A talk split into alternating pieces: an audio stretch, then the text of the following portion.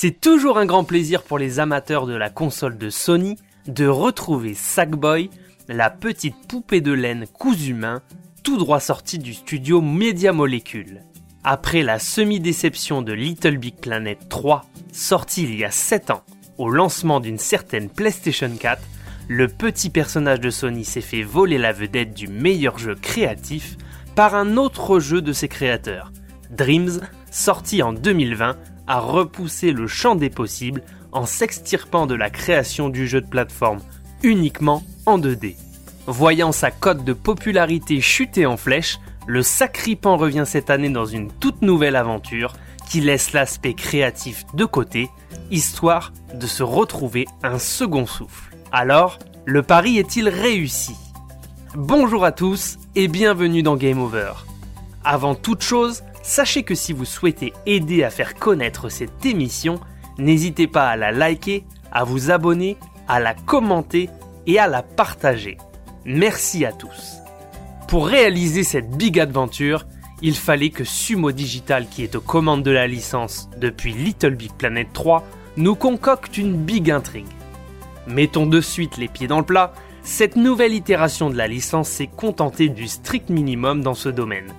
Patchwork Monde, le pays des sacripants, et plus précisément Créaville, se voit envahi par Vex, un vilain méchant vraiment pas très sympa, qui se nourrit des cauchemars des habitants pour semer la panique générale et mettre tout le monde au travail forcé. Notre Sackboy national devra retrousser ses coutures pour sauver ses amis à travers six mondes en récupérant des bulles de rêve pour tous les libérer. Un scénario ultra simpliste mais ne l'oublions pas, Sackboy et sa bouille de laine est avant tout un personnage destiné à plaire aux plus jeunes. Pourtant, prenez garde aux faciès amicales du protagoniste, l'aventure vous réserve un challenge qui montera crescendo en difficulté. Sackboy Big Adventure n'est donc pas Little Big Planet 4, nous sommes ici face à un jeu de plateforme 3D avec une caméra fixe où les amateurs de la poupée de laine de Sony retrouveront l'identité visuelle et sonore de la franchise né sur PlayStation 3. Au premier coup d'œil, le titre ressemble à Mario 3D World avec une caméra fixe impossible à orienter, ne serait-ce que d'un poil.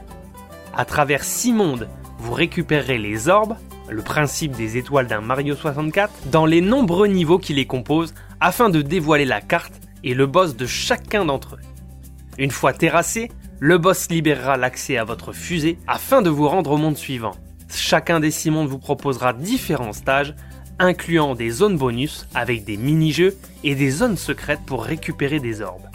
Les bulles bien connues des joueurs de Little Big Planet sont toujours présentes et constituent la monnaie d'échange du jeu lorsque vous vous rendrez chez Zoom Zoom, le marchand loufoque du coin, qui proposera dans sa tente toute une panoplie de costumes pour customiser votre personnage. Déguisement complet, mélange de plusieurs styles, à vous de créer un style unique à votre Sackboy pour le fun ou pour le différencier des autres joueurs car le jeu est jouable jusqu'à 4 en coopération locale et bientôt en ligne. Dans ce cas précis, les bulles et les orbes comptent pour l'équipe entière, mais attention, le nombre de vies également. Certains niveaux sont d'ailleurs exclusivement jouables en compagnie d'autres joueurs avec des mécaniques de coopération comme porter son partenaire pour atteindre une plateforme inaccessible par exemple. Malheureusement je n'ai pas pu tester cette fonctionnalité, la PlayStation 5 ne laissant pas la possibilité de jouer à un jeu PS5 avec une manette DualShock 4 de la console précédente. Quel dommage, il faudra repasser à la caisse ou attendre le online pour pouvoir profiter du multijoueur.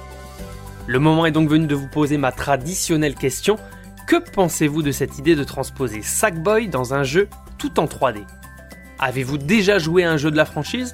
Je vous laisse le soin de me le dire en commentaire. Concernant son gameplay, cette Big Adventure semble s'inspirer plus d'un Mario 3D isométrique dont il emprunte le système de caméra.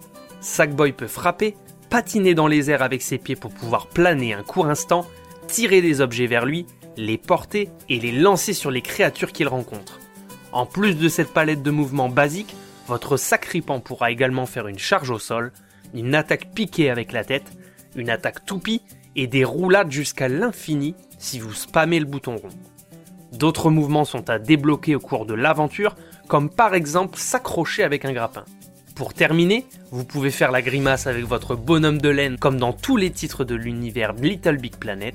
On est loin de la palette de mouvements restrictifs des autres jeux de la série, mais pour une nouvelle aventure en 3D, c'était indispensable.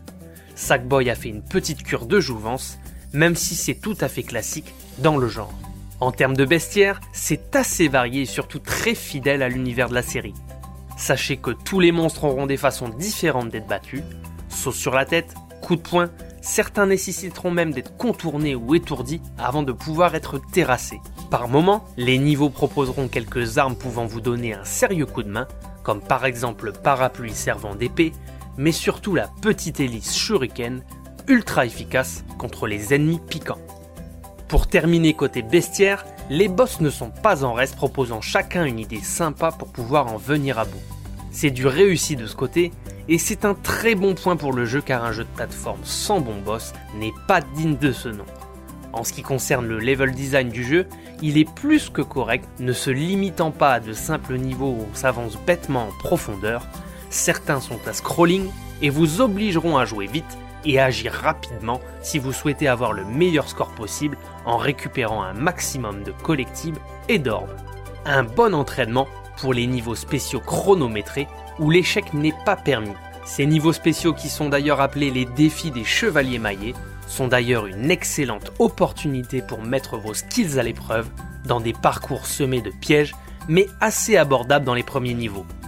Dans Sackboy Big Adventure, vous trouverez également beaucoup de niveaux bonus ou encore des mini-jeux pour vous aider à augmenter votre score de fin de niveau qui tient compte des bulles collectées et de vos orbes récupérés.